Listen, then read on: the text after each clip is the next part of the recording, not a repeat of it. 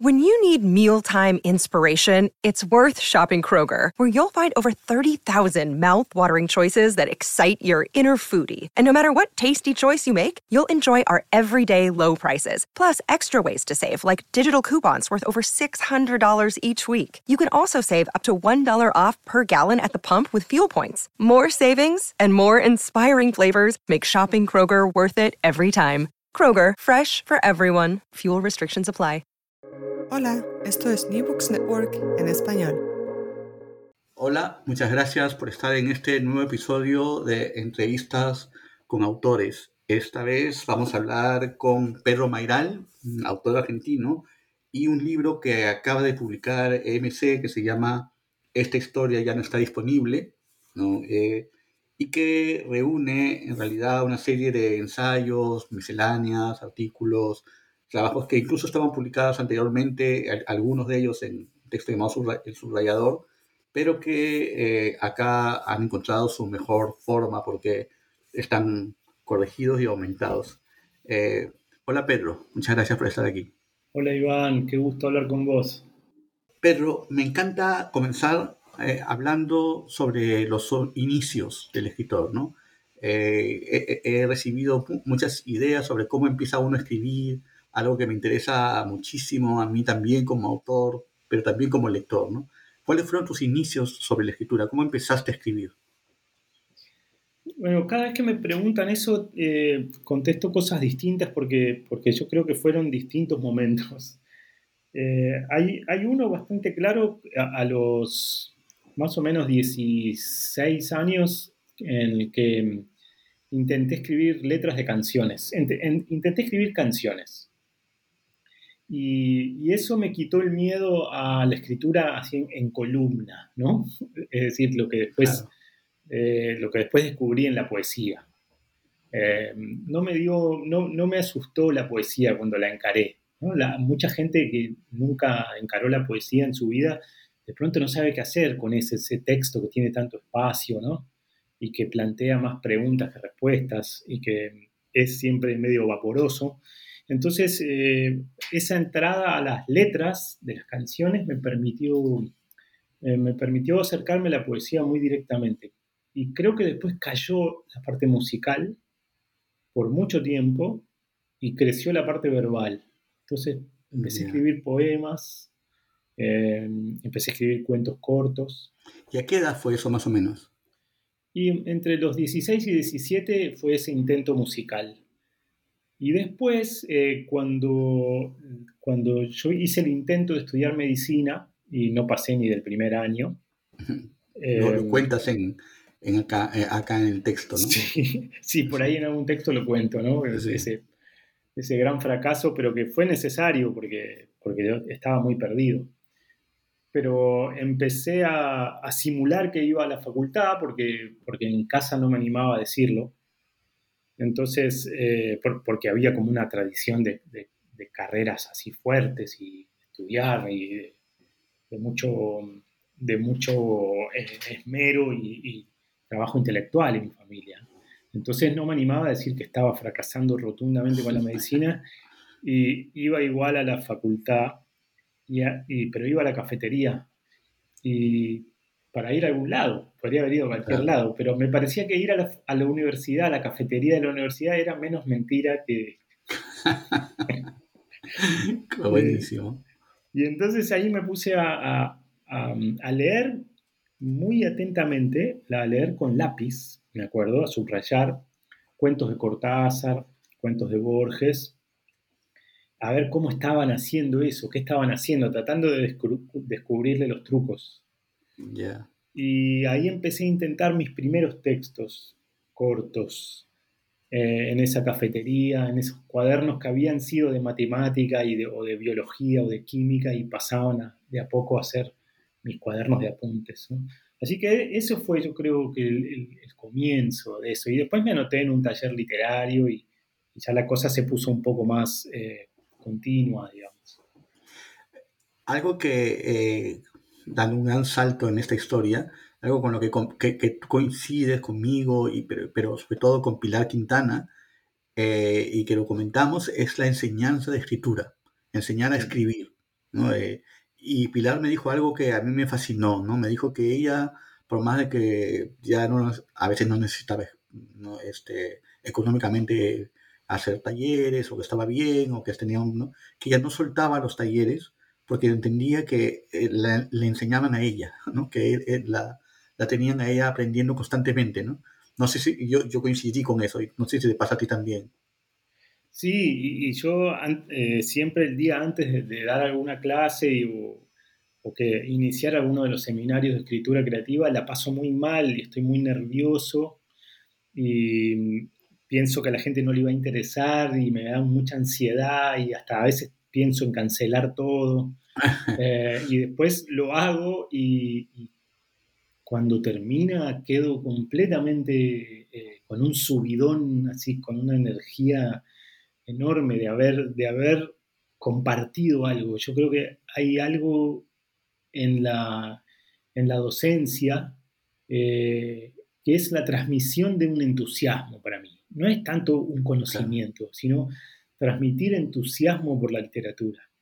Eh, y cuando veo que eso se produjo y que leímos juntos con la gente un poema y todos quedaron arriba eh, con ese poeta o esa poeta y ese poema, eh, o con algún cuento, alguna novela, me parece milagroso y hermoso. O sea, quedo, quedo como muy, muy energizado y sí, como dice Pilar, como habiendo aprendido yo algo de eso. Sí. Excelente. Quiero, quiero pasar a, comentar esta obra que se llama Esta historia ya no está disponible, que todos reconocemos ese, ese mensaje de, Internet. Eh, quiero, quiero pasar a comentar eso, pero antes de hacer un muy breve repaso de, por tu carrera, ¿no? darle unos saltos sobre todo a los, a los grandes momentos. Un gran momento, y que es realmente una novela en sí misma, eh, que también lo has comentado en algún, en, en algún texto, es cuando ganas el premio Clarín, ¿verdad? Eh, sí. Con una noche con Sabrina Love, ¿no? Y todo lo que pasó alrededor del día del premio y lo que pasó, porque eras un muchacho, eras muy, muy joven, sí. totalmente inédito, y de repente Bioy Casares te da un premio y un libro que se vuelve un bestseller, ¿no? Sabrina Love, y que se vuelve una película, ¿no? Cuéntame un poco ese, ese comienzo, esa escritura, el enviar el, el enviar el libro al, a, una competencia? ¿Qué pasó con Sabina Love? Yo eh, escribí, me senté un verano a, escribir un, lo que pensaba que era un cuento largo y terminó siendo un cuento corto, perdón, una novela corta. Terminó siendo una novela corta, lo que llaman una novela, ¿no? Una noche con Sabrina Love. Por la mitad más o menos me di cuenta que, que, iba más para el lado de la novela porque con el listado de peripecias que tenía y, y un poco la velocidad narrativa. Uno, uno, no se da del todo cuenta eh, hasta que no se sienta a escribir porque, porque la historia te impone una especie de mm, un paso, digamos, te, impone un paso, eh, que puede tener que ver con eh, ir muy rápido porque sentís que es, irrelevante dar tantos detalles o tiene que ver con una morosidad, ¿no? Entonces, cuando, cuando vi que la historia venía con, con detalles y que, y que la tensión generada por la historia, que es un chico que se gana una noche con una actriz porno, ¿no? Y tiene que viajar hasta la capital para encontrarse con ella. un chico pobre además, ¿no? Eso es importante para... Sí, que en, un, en, un, pueblo de provincia, ¿no? Lejos de la capital, sin un peso, ¿no? Entonces, eh, esa intriga me permitía ser moroso, me, permitía contar detalles y sabía que el lector iba a estar enganchado. Entonces, eh, creo que ahí se instaló el paso, el, tempo este que me permitió que eso sea una novela corta. La escribí, se la mostré a algunos amigos y la dejé por ahí dando vuelta. Y un amigo, Julián Martínez Vázquez, me pasó las bases del premio Clarín y yo dije, bueno, no, no voy a ganar esto, pero hay una cláusula que decía que a los eh, editores les podía interesar alguno de los libros, aunque no ganaran, para publicar. Entonces apunté a eso y la mandé. Y me acuerdo el día que fui a Clarín y, estaban las, las grandes pilas de, anillados, manuscritos anillados, Eh, creo que ese año participaron como 800 personas. Impresionante. Eh, entonces, ¿Tú qué edad eh, tenías? ¿24? ve- 23? 28. 28. Y bueno, dejé, dejé ahí mi, mi- mi- mi novela pensando que no iba a pasar nada. Eh, y, y bueno, me benefició mucho la idea del, del seudónimo, porque la verdad es que a mí no me conocía ni mi mamá. Eh, entonces, eh, la idea de que, de que realmente en el premio Clarín lo que gana es el libro. No hay, no hay eh, respaldo de la, la carrera de un autor Sí. es un, es un libro que lo mandás con seudónimo, entonces es el libro el que tiene que abrirse paso. Y, y ahí estaban eh, Cabrera Infante, Bioy Casares y Roa Basto de jurado ese año. Imagínate, ¿no? Eh, así que fue una cosa increíble, ¿no? Cuando eh, quedé entre los 10 finalistas y después en la noche del premio fue, fue muy conmocionante y casi te diría que me quedó un poco grande a nivel eh, exposición. Fue, fue mucho, y al año se hizo la película, entonces eh, fue un- una especie de terremoto de, de, bueno, de eso, de, de- de estar expuesto de alguna manera, y me llevó bastante tiempo después recuperar cierto silencio de escritura. Eh, cre- crecer a mi velocidad, porque la novela salió, la sacó Herralde en anagrama En anagrama, sí. al año siguiente, entonces eh, era como que, bueno, yo a los 28 años tenía que ser ahora el escritor latinoamericano, ¿no? Exacto. Eh, Quiero hacer, de- detenerme un poquito en, en- en el jurado, eh, no me había dado cuenta, pero qué, qué variopinto, ¿no? Porque Cabrera Infante, Fio y Roa Bastos, que, que tres estéticas tan distintas coincidan con un libro, eso es, ya es un milagro, ¿no? Sí, eran lo- los tres premios Cervantes, ¿no? Y, y los tres habían sido parte del, de alguna manera habían sido parte del boom, ¿no? Si se quiere, Sí. quizá algunos más lateralmente que otros, ¿no? Pero genera- generacionalmente estaban bastante cerca. Eh, y yo supongo que hay algo que les atrajo con respecto a la historia iniciática, ¿no? Que no, no estoy tan seguro si en Roa está eso, pero sí en Cabrera y en Bioy está mucho la, la idea de la iniciación sexual. La iniciación, sí. Yo creo, que, yo creo que eso les, les llamó la atención. Estoy pensando en, en, eh, en, bueno, en Cabrera, no me acuerdo si es eh, Habana, La Habana para una, para una Para un infante. Y, y después, eh, bueno, muchos cuentos de Bioy, ¿no? De, de- Sí. esas, eh, esos especies esos de, temas. de Claro, esos el, temas. humor, el humor le ha fascinado a Javier Infante, pero eh, el- lo estético, el- la, la capacidad de contar una historia en breve espacio a Bioy y a Roa Bastos es un misterio. Es un misterio, sí. es un misterio. Es un misterio Ah. total. Bueno, tu carrera eh, avanzó, por supuesto, tuviste, tuviste más eh, novelas, bastantes más novelas, pero yo quiero dar como, el tiempo es muy cruel, quiero dar un salto muy largo hacia una novela que a mí me parece sencillamente extraordinaria, ¿no? Y varias veces he dicho que es algo así como eh, un testimonio de mi generación, que es la uruguaya, ¿no? Eh, ¿Tiene algo en común la uruguaya con, con Love? ¿Tiene, tiene cosas en común, ¿no? Eh, lo episódico, lo, este, la, brevedad, ¿no? Un, un tono un poco desenfadado. Entonces, tiene cosas en común, pero hay un, un salto cualitativo enorme, ¿no? Este, ¿Cómo se te ocurre contar la uruguaya? Sí, es- yo co- coincido, coincido con vos que, que hay, una, hay una continuación entre los dos textos y uno es el, el personaje del, del- del adolescente de 17, 18 años y el otro ya es un cuarentón, ¿no? Pero Sí. a- ambos personajes van hacia, hacia una figura femenina, para decirlo de una manera, y hacen un viaje hacia eso, ¿no? Eh, porque el personaje de la uruguaya es un, es un tipo casado eh, argentino que viaja a Uruguay, a Montevideo por el día a buscar unos dólares que, que le conviene el cambio uruguayo y a encontrarse con, con una chica uruguaya que conoció el verano anterior.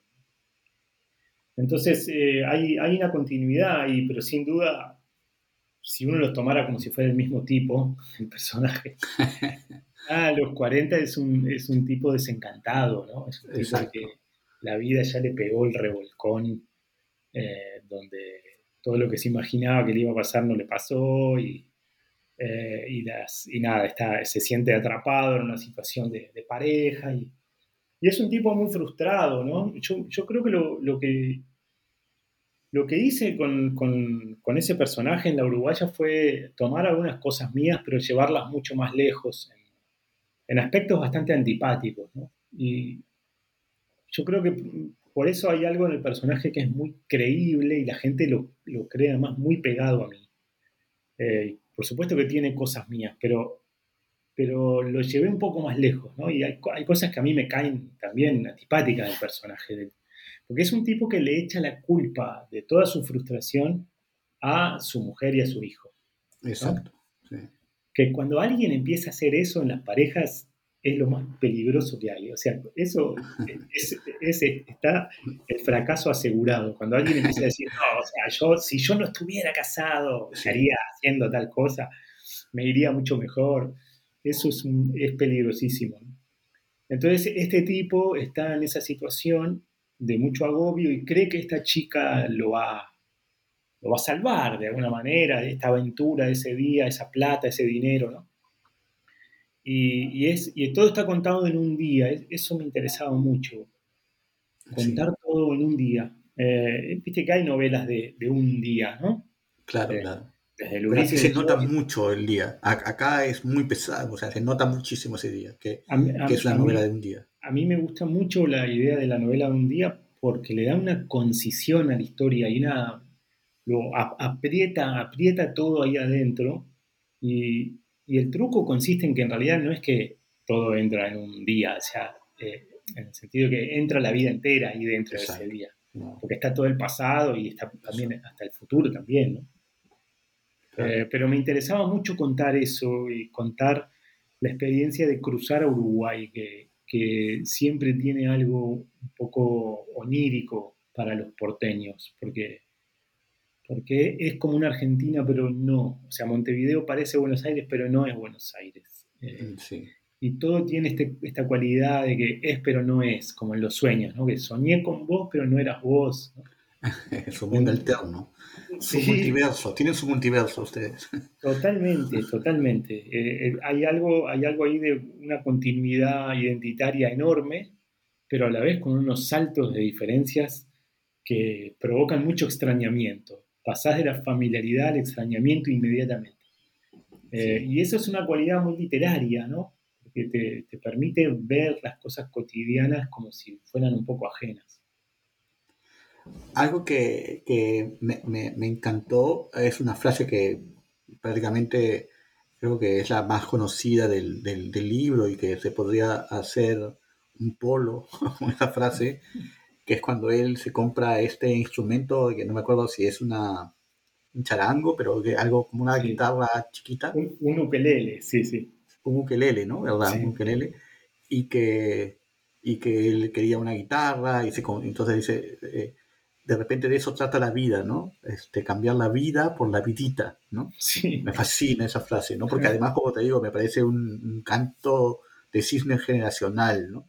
Porque además él está intentando que con ese dinero va a ahorrar para construir una gran novela que pase en Brasil, ¿no? y termina de escribir una novela que pase en Uruguay, pequeña, ¿no? o sea, que es el del fin del mundo y termina en la Uruguaya, ¿no? Eh, sin, sin menospreciar la Uruguaya, más bien al contrario, diciendo que esto es lo que, lo que hay, ¿no?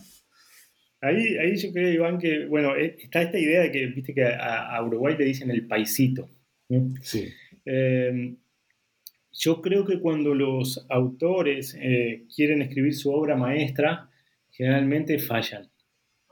Eh, la, gran, la, voluntad de la novela total y demás, que creo que además con el boom eh, eso quedó bastante agotado, ¿no? Pero esa voluntad casi heroica que tiene de golpe un artista de hacer su obra magna, muchas veces falla y lo que sale muy bien generalmente es el libro después, cuando falló eso y, escribe más preocupadamente. Claro, claro. Eh, dicen, bueno, esto lo voy a escribir más para mí, y, eh, sin tanta, eh, digamos, sin darse tanta importancia, ¿no? Y, y, dándole más importancia a lo que la historia solicita. y no tanto a escribir para la tribuna, digamos, para, la gloria. Eh, entonces yo creo que, creo que mi personaje se da un poco cuenta de eso. Eh, que de alguna manera esa gran novela que quería escribir, latinoamericana, que sucedía en Brasil y demás, no, no era lo interesante, sino que lo interesante estaba más cerca, estaba más cerca de él, un tono más, más abajo.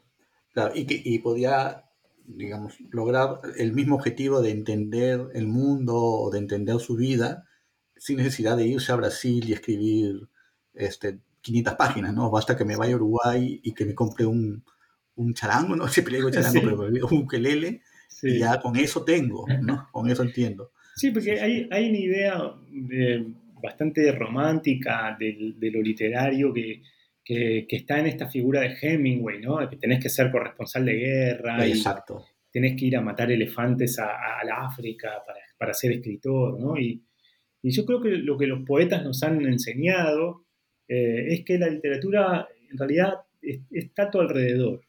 Está a tu alrededor y no hay experiencias pequeñas para la literatura. Todo es digno de ser escrito. Eh, y eso a mí me parece muy, muy interesante y creo que de verdad que lo descubrí con los poetas, ¿no? Lo descubrí con los poetas. Bueno, hablemos de esta historia, ya no está disponible. Este, este relato, como dije, este, este libro de ensayos y, eh, y, comentarios y misceláneas, está dentro de un libro anterior que se llama El Subrayador, ¿no es cierto? ¿O sí. está integrado? Sí, claro. En realidad, en, en esta historia ya no está disponible. Eh, incluí eh, el, el, subrayador que también se llamó, eh, El subrayador fue el título que le dieron en Editorial Laurel en Chile. Eh, y, en Argentina se, se, llamaba El Equilibrio. Ah, perdón, el eh, pero en Argentina fue una edición bastante chica, que, bastante pequeña, y, y ya estaba completamente agotado ese libro. Y entonces decidí incluirlo al comienzo. eso incluye las columnas que yo escribía para el diario Perfil en la página de escritores, donde, donde escriben Martín Cohen, escribía, escribía Fogwill ahí eh, y, y, varios autores más. Y entonces yo todos los sábados escribía esos textos que eran muchas veces muy personales, no tenían nada de, de, de ningún tema semanal, periodístico, ni nada así. Claro, nada. Y, y, nunca me, yo pensé que me iban a echar, pero no, eh, el, el, espacio ahí en perfil era completamente libre. Claro. Eh, y realmente eh, ejercí esa libertad con, con, mucho placer. Después están los apuntes que tomé durante la pandemia, ¿no? Eh, es, eso ya le, le, puse el título del libro, es, esta historia ya no está disponible. Y, lo, y, algunos apuntes de, sí, de cumplir 50 años y qué implica eso, y también la, la mudanza a Montevideo. Y por último está el gran error, que son, son textos eh, así de parejas, parejas medio fallidas o desencuentros y, eh, gente muy impulsiva con el amor, eh, que estoy publicando en Folia de Sao Paulo, y que eso se llama el gran error. Así que están, están de alguna manera esos tres, esos tres títulos confluyendo en este libro. Me, me, me interesa mucho de dos relatos para, para comentar, dos crónicas, y luego la, lo, de, lo, de, la pandemia que me pareció extraordinario. Eh, en primer lugar, eh, que, porque creo que los dos eh, confluyen, son como tus, como tus dos eh, vertientes para, de, de, comentarista. ¿no? La primera es el equilibrio, ¿no? además los dos han dado título a, a tus textos. Sí. El equilibrio que es es la vida familiar, ¿no? Es decir, es la persona que observa al hijo, ¿no? Y, y, y, saca conclusiones sobre la vida, pero no esas meditaciones de Marco Aurelio mirando el techo, sino mirando lo obvio de la vida, ¿no? Y sacando sí. conclusiones de, de, la vida. Sí. Eh, y en el subrayador está lo que acabas de contarnos al inicio, ¿no? Es la, la idea de alguien que subraya la vida, ¿no? y, y, subraya los libros y aprende la vida subrayando cosas, ¿no? Sí. Entonces ya, ya es más tú, tú un, un, lado el lado Pedro Mairal, pensador, eh, investigador de la vida, atento, ¿no? Y el otro es el escritor, ¿no? El que, el que utiliza el insumo para, para escribir, ¿no? Sí, qué bueno que, veas eso, Iván. Eh, me gusta mucho esa lectura. Eh, hay, hay, sin duda un intento por observar la vida cotidiana. Eh, y en ese texto del equilibrio es justamente tratar de, ponerle palabras a, la experiencia de la paternidad. Ahora acaba de salir un libro de, Alejandro Zambra que se llama Literatura Infantil sobre, sobre esto, que está buenísimo. Em, yo lo, que me pasó puntualmente en ese texto es que yo le trataba de enseñar a andar en bicicleta a mi hijo y a mi hijo no le interesaba en lo más mínimo, porque él jugaba al, al BMX, ¿no? el Bicycle Motocross, y saltaba en estadios eh, donde lo aplaudían a todo el mundo y hacía 500 vueltas para atrás en la bicicleta, con la PlayStation. Y pasar de ese mundo digital al analógico no le interesaba en lo más mínimo. Y entonces hablo un poco de eso y de, lo, de cómo le costó a él y cómo me costó a mí eh, seguir eh, enseñándole a pesar de que no, no agarraba y no agarraba. Eh, y, y, cómo no se puede enseñar el equilibrio, sino que el equilibrio es algo que el otro encuentra. Sí. y bueno, hay una reflexión sobre eso y, sobre qué, qué, implica, digamos, eh, esa, esa, enseñanza como padre, pero a la vez eh, respetarle el tiempo al otro, insistir, no saber cuánto insistir. Bueno, y después la, emoción de, que los hijos hacen, ¿no? Hacen y avanzan y salen y, aprenden, ¿no? Eh, Digamos que la, lección al final es de tu hijo a ti, ¿no? Sí, claro, claro, como que me, tenías que soltar, o sea, básicamente me tenías que soltar la bicicleta para que, para que, yo, para que yo logre andar. Eh, y es muy curioso porque, porque esa metáfora de enseñarle a un hijo a andar en bicicleta se sigue dando durante toda la vida con los hijos, que tenés que ir soltándolos con cosas, ¿no? Y eh, confiar en que ellos pueden, ¿no? Eh, y luego está este costado del subrayador que, que, me interesa mucho que lo hayas señalado, porque nunca lo había pensado así, pero pero creo que uno como, como columnista o estos textos que son de observación cotidiana, es un poco un subrayador, sí, de, lo cotidiano, un, señalador, alguien que te señala y dice, bueno, voy a comentar esto que, que para todos se nos pasa por alto porque pasamos a toda velocidad por el día, ¿no? Eh, pero voy a señalar esto y me voy a detener en este punto. Que en realidad, si lo pensás cualquier cosa serviría como tema. Exacto. Pero lo interesante es detenerse y ser muy exhaustivo con eso, ¿no?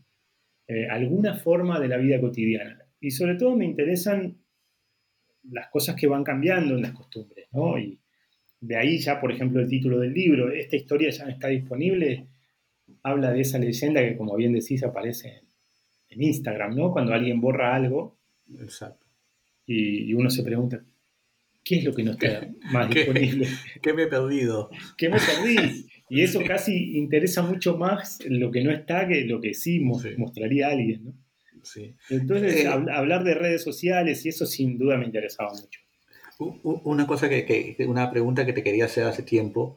El, subrayador es una historia que existe, o sea que tú sí encontraste a, ese señor que subrayaba eh, palabras aparentemente aleatorias, pero con mucho sentido cuando te das cuenta en, el periódico de, ¿sí?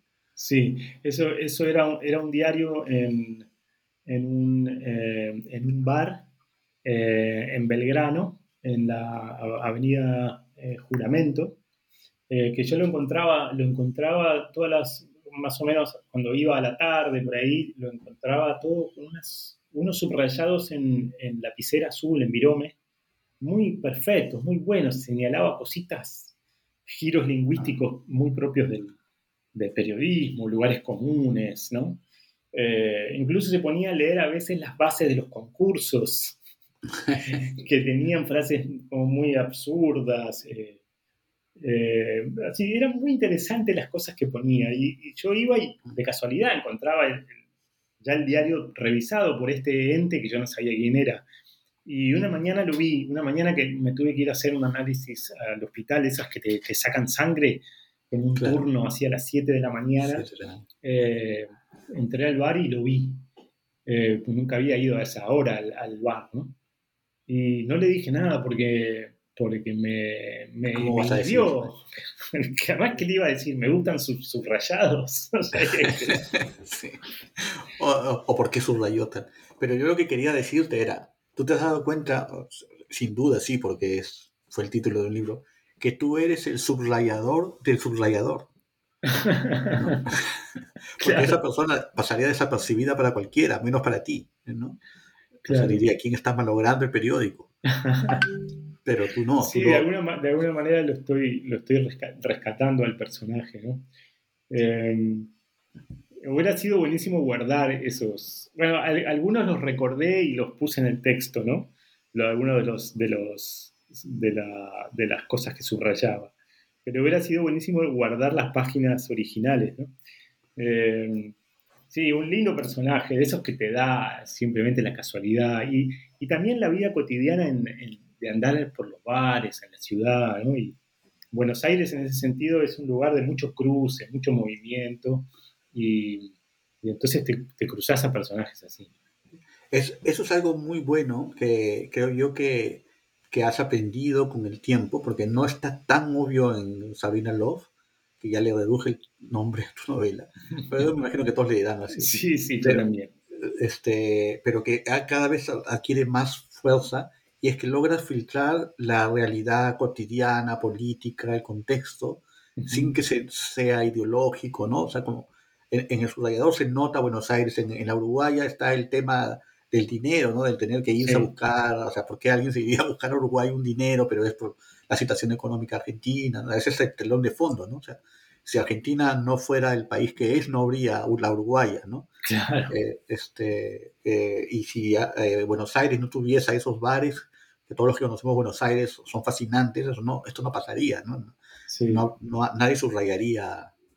Eh, tiene que haber periódicos en primer en los bares, no, no todos los bares tienen sus periódicos ahí dispuestos, ¿no? Sí, sí a, mí, me gusta mucho que se, que se filtre eso, eh, me parece que hasta bastante inevitable.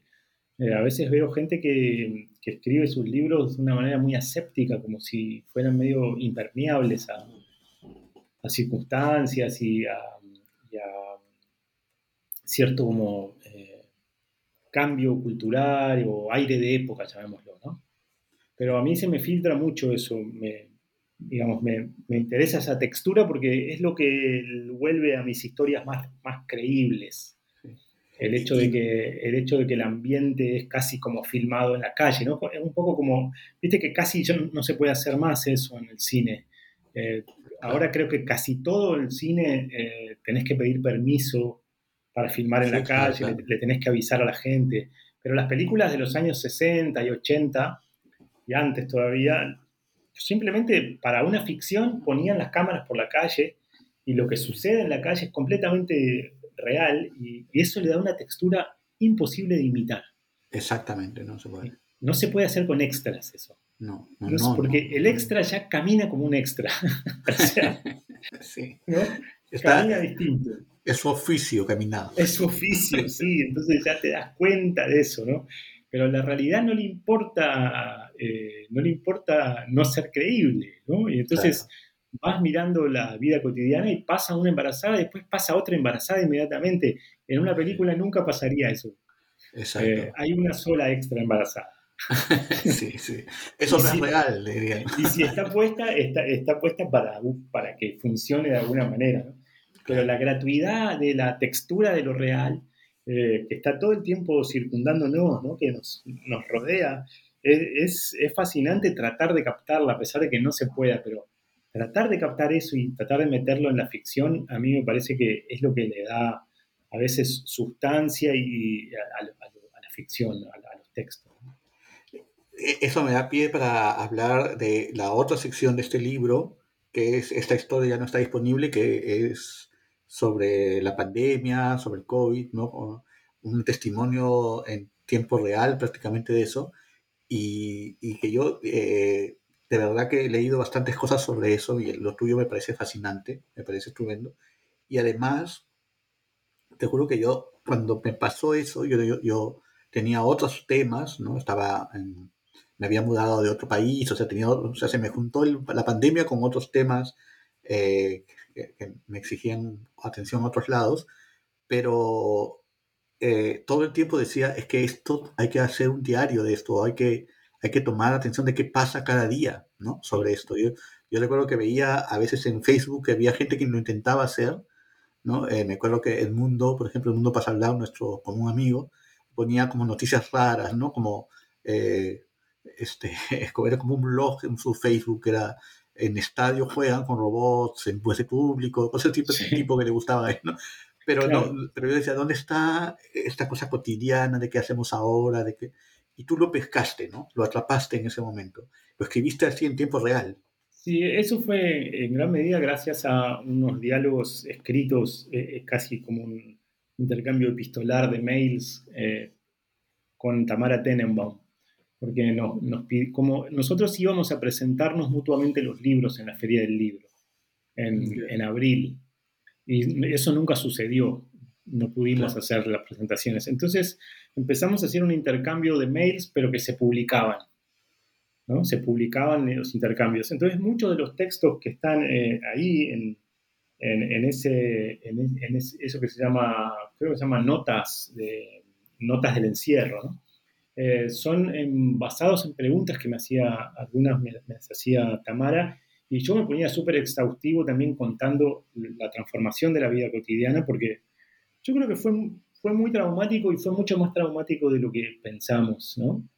Eh, de, lo que, de lo que nos damos cuenta, el encierro ese. En Buenos Aires fue muy largo, fue la cuarentena más larga del mundo, si no me equivoco, de, de, digamos, de ese momento respecto al COVID.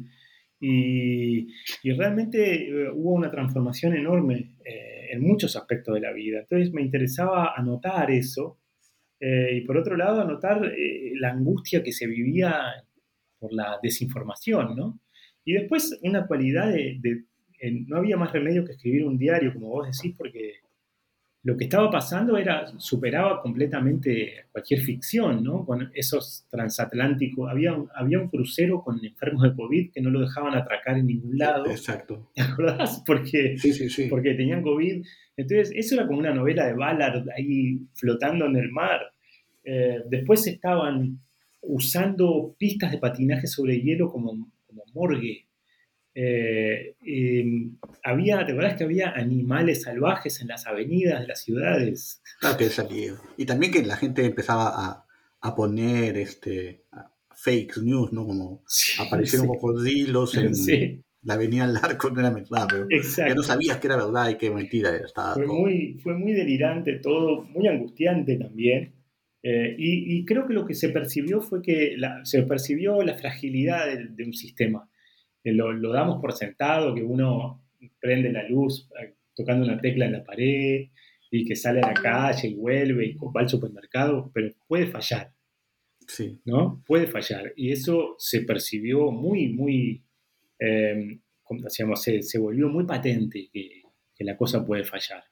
Y fue muy distópico, fue muy distópico en el momento. Muy Pero justamente por ser tan distópico, muchas personas se iban hacia el lado distópico de la situación, ¿no? O sea, como lo asombroso, lo extraño. Pero tus textos van hacia el lado cotidiano de la distopía, digamos. Sí, claro. Entonces tú cuentas qué, qué película viste, qué libro estás leyendo, qué hizo tu hijo, qué compraste, qué comiste, no sé, hasta qué ese punto, ¿no? Entonces dije, pero es fascinante porque en realidad es un testimonio de la época, ¿no? O sea, que, que viste tal película, que viste tal serie, que leíste tal libro en ese momento de angustia, ¿no? Porque eh, es lo que compartíamos todos, ¿no? Porque también veíamos series, películas. me pareció fascinante, me pareció fascinante que, claro, que no veas la parte más dramática, sino cotidiana, pero ahí en el medio estaba el hecho, mira, estamos encerrados. No es que viste el ángel exterminador eh, con tu novia, este, caminando, vamos, porque no, no, estabas encerrado viendo y, y encima ves esa película Sí, esa película de Buñuel, El Ángel Exterminador, donde hay un grupo de gente que no puede salir. Que no puede salir, claro. ¿Esto qué es? Y de casualidad la vi en pandemia. Fue una cosa muy impresionante. Yo creo, que, yo creo que tiene que ver un poco ahí, Iván, lo que decís con que contar la distopía desde lo personal, que me parece que es la única manera, lo personal, hablando como si fuera del el cuerpo, ¿no? Creo que las distopías se cuentan mejor desde el cuerpo, desde el individuo, digamos. cuando querés mostrar lo macro, el gran colapso histórico, digamos, es muy difícil de hacer porque, porque ¿dónde está el hilo narrativo de eso? Pero si tomás un punto de vista, una persona, qué le pasa a esa persona con su familia, cuidando a los hijos, tratando de conservar más o menos un, espacio seguro para los hijos, ¿no? Eh, y, creo que ahí hay una historia, cuando, hay un eje, una, mirada, digamos, una subjetividad. Eh, y, además las grandes cosas, o sea, los grandes temas, que eran los grandes cambios, envejecen muy rápido en lo literario, ¿no? por ejemplo, me imagino una novela donde todos usan mascarilla, como salí con mi mascarilla, cosa que era día a día nuestro, ¿no? Antes de salir pregunté dónde estaba mi mascarilla, me tuve que ir a la farmacia a comprar mi mascarilla digo, en ese momento me había parecido tenebroso, ahora me parecería que, qué antigüedad, qué es esto, por qué se describe en esto, ¿no? Nadie, nadie pone, me puse el zapato, sí. me puse los zapatos, ¿no? Claro, Pero eso lo hacía, ¿no? Eso hacía, cuando leías textos de gente que eh, querían literalizar el momento, se fijaban en esas cosas raras y no en lo que estaban mirando, en lo que estaban comiendo, en... Eh, en esta historia ya no está disponible este, este texto que es como un nuevo estilo, ¿no? Eh, son pequeñas frases, se van construyendo.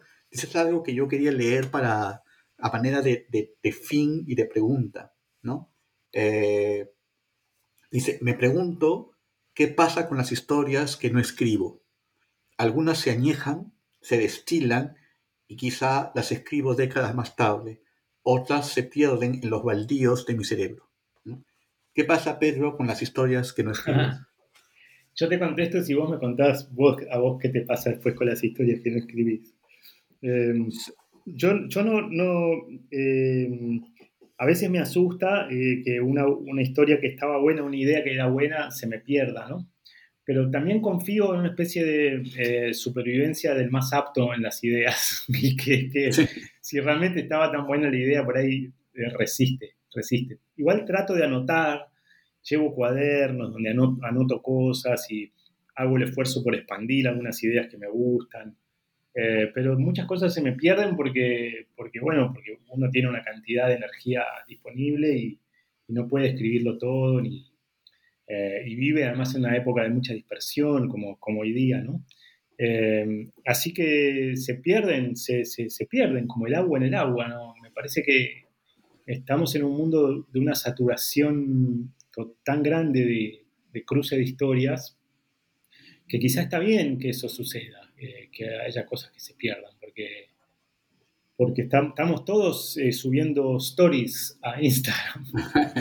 Eh, entonces, quizá lo que no debería perderse nunca, y esto parece un poquito como manual de autoayuda, ¿no? pero creo que lo que no debería perderse es el hilo propio de todas estas historias, es decir, no dejar de intentar verle un hilo a todo esto, porque la fragmentación que provocan las redes te hace creer que ya está.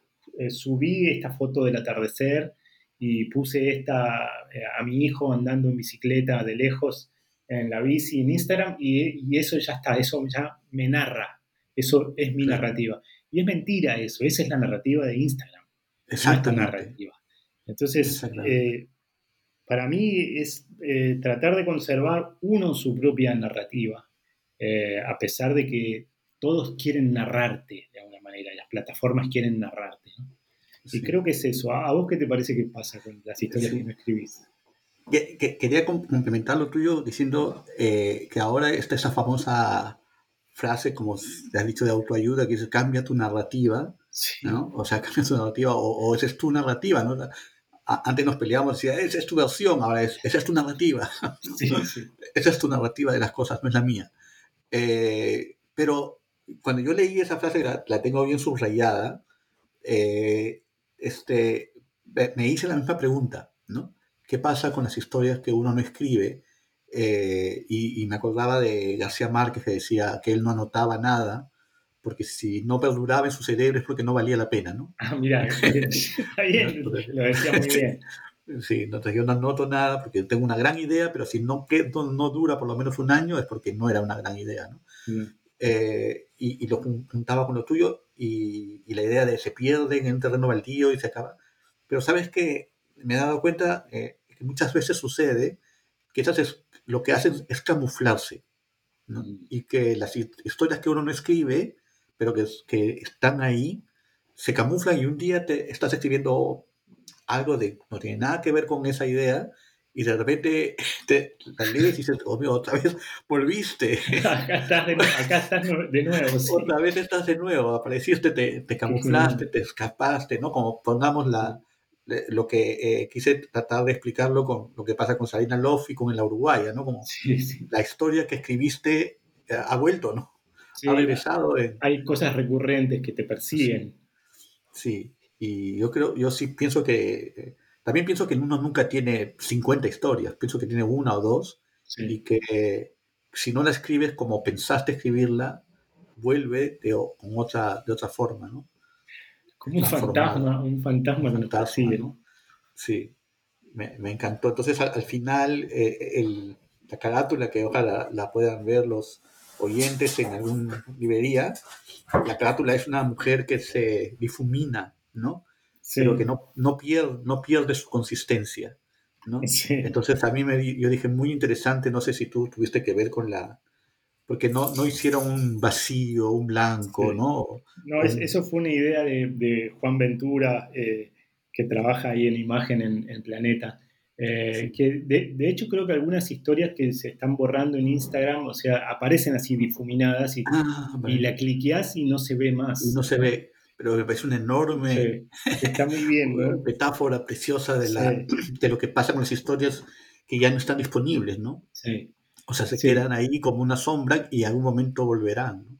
¿Y qué, qué, es esa disponibilidad además? ¿Disponible para quién? ¿no?